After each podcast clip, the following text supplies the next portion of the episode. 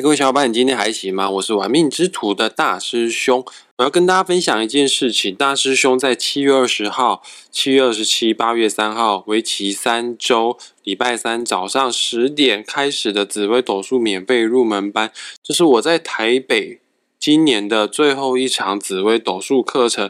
呃，想要探索、想要了解紫微斗数奥妙的同学们、听众朋友们，你就要把握这一次机会。地点呢就在紫薇师范学院，台北市中正区重庆南路一段九十五号三楼。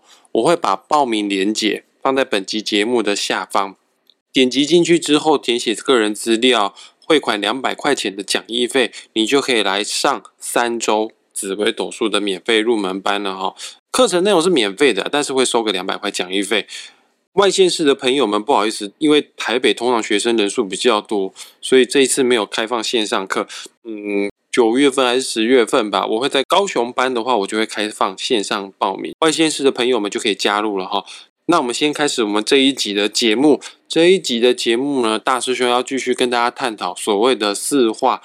我真的觉得紫微斗数是一个非常有别于其他流派的命理学，它有所谓的因为时间变化而让它的星星产生不同的改变、不同的质变，呃，这就是所谓的四化啊。它会根据不同的天干，天就代表时间。古代的人，他们是因为观察了天空之后，还觉得时间有所流逝。不同的天干就会造成原先命盘上的星星产生不同的变化。举例子来说，今年叫做壬寅年，天干叫做壬，它就会让你自己个人的紫微斗数命盘产生四种不同的变化。它会让天梁这颗星化入了，紫微化全了。左辅化科了，武曲化忌了。那么到了明年，就是癸卯年，原本人的磁场已经结束了，癸的磁场开始做启动，它也会让命盘上面有四颗星产生变化。癸破巨阴贪哈，它会让破军这颗星化禄，巨门化权，太阴化科，贪狼这颗星化忌。然而，今天我想跟大家探讨的是，我们原先命盘上面所拥有的四化。我们原先命盘上面的四化是根据我们出生年的天干所导致让命盘上面的星星产生的变化。所以说，先天命盘上的四化呢，有些书本呢就会说，啊，这个叫做生年四化。那因为今年。每年不一样所产生的四化，我们就叫做流年四化哦。那还有所谓的十年运势哈，十年运势的话呢，我们叫做大限四化，因为十年运势我们就叫做大限嘛。因为有些听众朋友可能没有一定程度的紫微斗数基础，所以我要在 p a r k e t 上面讲解流年四化，要讲解十年四化，也就是大限四化。对于没有学过的人，可能。一时三刻难以听得懂。那今天的重点就是要放在你的生年四化，就是你先天命盘上面所拥有的变化哈。哎，啊四化呢就是四种变化，也就是所谓的禄、权、科技。前面几集你回去听哈，我已经讲过化禄了。没有听到想要了解什么是化禄的话，大方向来说，化禄就是钱呐。但是有的时候它会有一些不好的意象哦。反正万事万物没有绝对的吉，没有绝对的凶啊。你就回去听哈，这个七月零三号发布的集数，标题就是“画路一定是有钱，为什么会私画？”这一集把它拿出来听。今天我想跟大家分享哈，什么叫做画权？权这个东西呀，某种程度带有一定的控制欲望。画权所在的宫位，就是我想要对这个宫位有所掌控，我想要拥有它，而且可能一个不够。会想要两个，会想要更多更多的意象，所以古书也说化权主双。此外呢，化权的阴阳属性啊是属于阳性的，所以嗯，在任何的宫位，就你就是希望在这个宫位可以得到扩张，或者是在这个宫位有所高调，在这个宫位你会展现积极跟行动力哈，因为刚刚讲的这些特质啊，全部都跟阳性有关。然后化权的五行呢，也是属木，它是阳性的木哦，所以你可以把它想象成参天大树。那这棵树为什么要长到这么高呢？因为某种程度，它就是想当这一座山里面最大的、最老的一棵树，想要当神木，想要受到世人的尊敬。所以说，命宫有化权的人，大多哈自尊心非常的高，非常的爱面子，希望可以让人家看得起。那你这个树要长得很高，你就必须得要拼命的。吸收阳光、空气跟水。用在人类身上的话呢，哎，就是命宫化权的，他会拼命努力的认真工作，而且努力的进修，是个工作狂，因为他希望可以成为团队当中的人中之龙啊，成为团队当中掌权、掌握实权或者是话语权。他希望他可以去领导众人，某种程度呢，他是有领袖欲望在里面的。但要注意一件事啊，这所谓树大招风。嗯，不知道各位听众朋友有没有去过阿里山哈？你现在在阿里山上面看到最老的那一棵神木啊，是两千三百岁。其实第一代的阿里山神木不是你现在看到的阿里山神木，第一代的阿里山神木因为长得太高了，三千多岁，然后被闪电劈中了，连劈中两次，树是死掉了哈。他又刚好在神木车站火车站旁边，怕这棵树有一天倒下来会压到火车，很危险，于是领务局就把这棵神木给放倒了。呃，树大就会招风，就会招雷劈，就是命宫有化权的人，某种程度呢要注意，因为过于高调，呃，过于强势，而容易会有小人伤害哦。尽管大方向来看，我们觉得禄全科都是好的，但是化权这个私化，它确实是有诸多缺点的哈。如果它放在人际关系有关的一些相处模式的话，就比较容易会产生摩擦。各位也可以观察看看哦，如果画权在命宫的人，你的脸上的颧骨会比较明显。面相学来说，这个颧骨比较突出、比较明显的人是比较喜欢掌权的。现在跟大家分享一下，画权最适合在哪一个宫位？毕竟在命宫，就是你的个性比较强势，主观意识很重，你对自己要求一百分，但是也会把这个要求用在别人的身上，最好啦。化权坐镇在官禄宫，表示呢，你有机会在你的工作事业上掌权。为什么呢？这个是结果哈，因为原因是因为你想要在事业上面可以成为团队当当中公司里面最高大、最粗壮的一棵树，让大家抱着你都来不及。诶，你在工作上面会想要力求表现，所以说化权在官禄宫的人在工作上面是非常认真，难免在工作上面会有一些小人，但是。不要在命宫比较好，在命宫的话，你是对任何的事情都会太强势。呃，化权在官禄宫就只有工作上面会比较强势，回到家里面可能就还好，不会那么的难相处。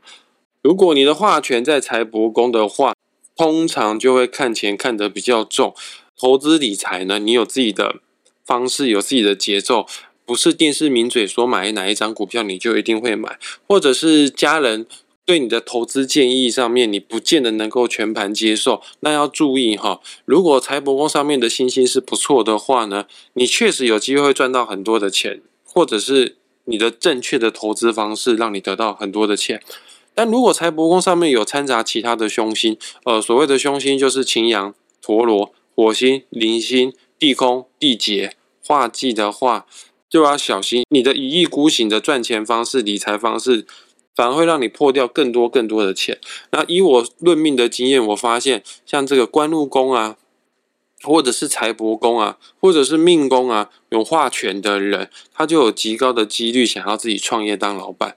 比方说官禄宫有化权，我想要怎么样工作，我工作的节奏，我工作的方法，我说的算。如果老板不愿意配合你，让你说的算的话，那他就可能自己出来当老板。啊，命宫化权就是什么东西我说的算。当然，他有可能会当老板。那财帛宫化权是我的收入要收多少钱，月收入、年收入，我自己说的算。如果老板给不起你这样子的薪水，没办法符合你的要求期待的话，你有可能要不就做业务，因为业务对于收入、硬抗它是有一定程度的掌控权；要不就是自己出来做老板。如果迁移宫化权的话呢，你。迁移宫就是社交宫哈，你出门在外就露出我什么都 OK 没问题，我很照自信满满的样子。但要注意哈，嗯，在陌生场合，有的时候看你不顺眼的，看你太高调的小人，会因此而弄你。某种程度对于社交来说，它是扣分，不见得会加分呐。但是化权刚刚讲过，它是高大的树，确实你有蛮高的机会在外地。或者是在陌生环境，因为做了某件非常成功的事情而让你崭露头角，进而被赏识哈。极恶宫是身体的宫位，极恶宫化权的人通常喜欢硬操自己的身体，为什么呢？因为我对我的身体有一定程度的掌控权，我想几点睡就几点睡，我想要工作到多晚就多晚，我想要几点吃饭就几点吃饭。呃，某种程度来说，不是那么爱惜自己的身体啊，而且对于身体的病视感方面呢，比较差。呃，就比较 T T，就觉得我的身体是铁打的，不会生病。像大师兄，我的极二宫就是化权，我确实还蛮喜欢熬夜的。就是我妈妈叫我早点睡觉，我妈妈叫我多吃点蔬菜，我都不太理她。我觉得我想要吃什么，我想要几点睡，自己的身体我自己决定。那如果用在运势上的极二宫，先跟各位听众朋友讲一下哈，先天的极二宫化权不要这样子用。但是如果你的运势上的极二宫什么意思呢？比方说今年流年的极二宫有化权，呃，或者是十年运势的极二宫有化权，以后有机会教大家看流年的极二宫跟十年的极二宫怎么看。那你不会看的话呢，你就文墨天机这个 A P P 排盘软体下面哈。命盘打出来之后，下面有运势的选择，你就点下去，试着点点看，它就会告诉你运势的吉业宫。呃，十年的吉业宫简称叫大吉，然后流年的吉业宫呢，简称叫做流吉。总而言之，再讲一次哈，运势的吉业宫，也就是后天的十年的吉业宫或流年的吉业宫有化权的话，要注意，可能是身体要变不好的前兆。因为权代表扩张哦啊，原本你就有带慢性病的人，或者是原本身体健康状况比较差的，运势吉业宫化权的那个病灶、那个病毒或者是癌细胞，就有可能会有扩张的迹象，隐藏在体内的病情会在这个时候变得很明显，突然都跑出来，这个要稍微注意一下。福德宫是精神层面的宫位，也代表一个人有没有福报，有没有福气可以做享受哈。那福德宫化权就表示你有福不享啊，你不愿意好好的耍废啊。就算是你放假好了，就算你退休好了，还是喜欢搞东搞西呀啊，不见得是因为你没有钱，只是你就觉得静下心来这件事情很浪费生命哦。